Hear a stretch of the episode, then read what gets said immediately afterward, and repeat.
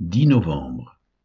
Exode chapitre 17, Psaume 55, Actes chapitre 9, versets 32 à 43.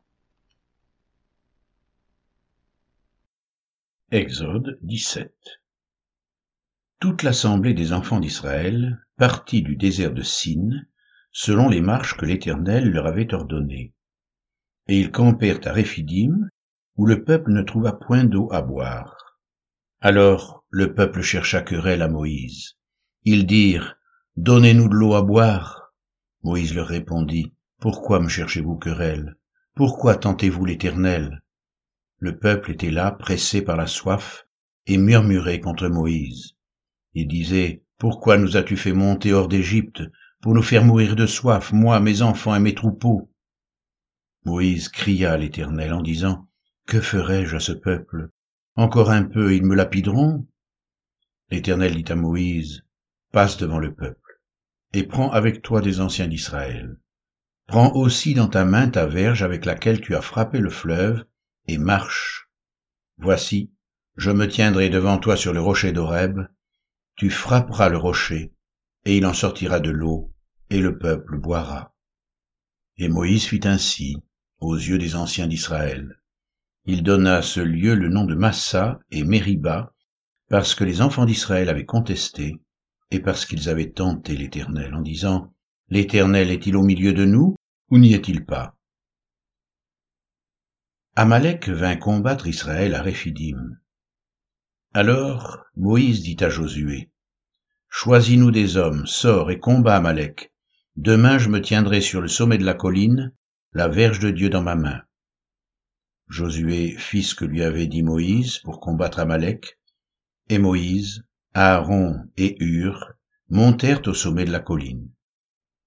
Lorsque Moïse élevait sa main, Israël était le plus fort, et lorsqu'il baissait sa main, Amalek était le plus fort. Les mains de Moïse étant fatiguées, ils prirent une pierre qu'ils placèrent sous lui, et il s'assit dessus. Aaron et Hur soutenaient ses mains, l'un d'un côté, l'autre de l'autre, et ses mains restèrent fermes jusqu'au coucher du soleil. Et Josué vainquit Amalek et son peuple au tranchant de l'épée.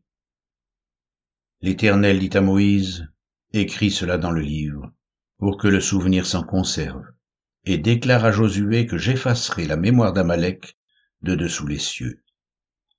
Moïse bâtit un autel et lui donna pour nom l'Éternel ma bannière. Il dit, parce que la main a été levée sur le trône de l'Éternel, il y aura guerre de l'Éternel contre Amalek, de génération en génération.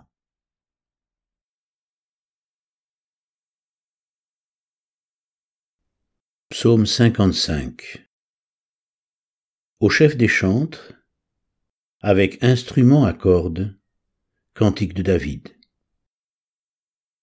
Ô Dieu, Prête l'oreille à ma prière et ne te dérobe pas à mes supplications.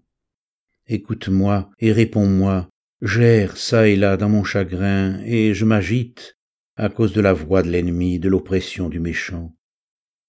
Car ils font tomber sur moi le malheur et me poursuivent avec colère. Mon cœur tremble au-dedans de moi, et les terreurs de la mort me surprennent. La crainte et l'épouvante m'assaillent, et le frisson m'enveloppe. Je dis, oh, si j'avais les ailes de la colombe, je m'envolerais et je trouverais le repos. Voici, je fuirais bien loin, j'irais séjourner au désert. Je m'échapperai en toute hâte, plus rapide que le vent impétueux, que la tempête. Réduis à néant, Seigneur, divise leur langue, car je vois dans la ville la violence et les querelles, elles en font jour et nuit le tour sous les murs. L'iniquité et la malice sont dans son sein. La méchanceté est au milieu d'elle, et la fraude et la tromperie ne quittent point ses places. Ce n'est pas un ennemi qui m'outrage, je le supporterai.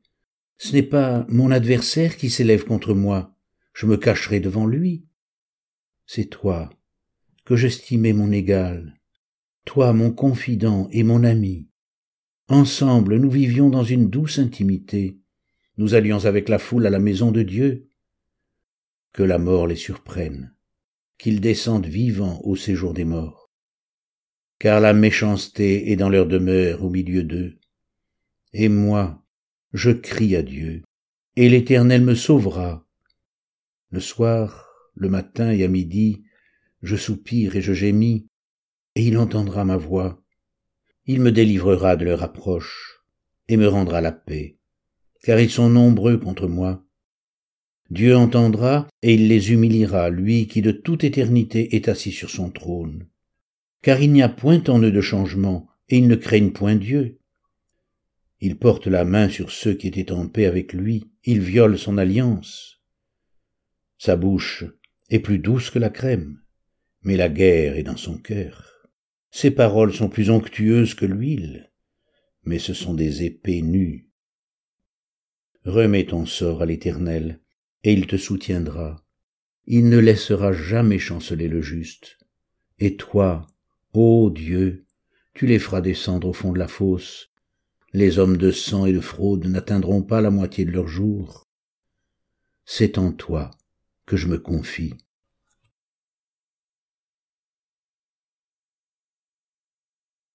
Acte 9, 32 à 43 Comme Pierre visitait tous les saints, il descendit aussi vers ceux qui demeuraient à Lyde. Il y trouva un homme nommé Aîné, couché sur un lit depuis huit ans et paralytique. Pierre lui dit, Aîné, Jésus-Christ te guérit. Lève-toi et arrange ton lit. Et aussitôt il se leva tous les habitants de Lyde et du Saron le virent, et ils se convertirent au Seigneur. Il y avait à Jopé parmi les disciples une femme nommée Tabitha, ce qui signifie Dorcas. Elle faisait beaucoup de bonnes œuvres et d'aumônes. Elle tomba malade en ce temps-là et mourut. Après l'avoir lavée, on la déposa dans une chambre haute. Comme Lyde est près de Jopé, les disciples ayant appris que Pierre s'y trouvait, envoyèrent deux hommes vers lui pour le prier de venir chez eux sans tarder. Pierre se leva et partit avec ses hommes. Lorsqu'il fut arrivé, on le conduisit dans la chambre haute. Toutes les veuves l'entourèrent en pleurant et lui montrèrent les tuniques et les vêtements que faisait Dorcas pendant qu'elle était avec elles. Pierre fit sortir tout le monde, se mit à genoux et pria, puis se tournant vers le corps, il dit, Tabitha, lève-toi. Elle ouvrit les yeux, et ayant vu Pierre, elle s'assit. Il lui donna la main et la fit lever. Elle appela ensuite les saints et les veuves, et la leur présenta vivante. Cela fut connu de tout Jopé, et beaucoup crurent au Seigneur. Pierre demeura quelque temps à Jopé, chez un corroyeur nommé Simon.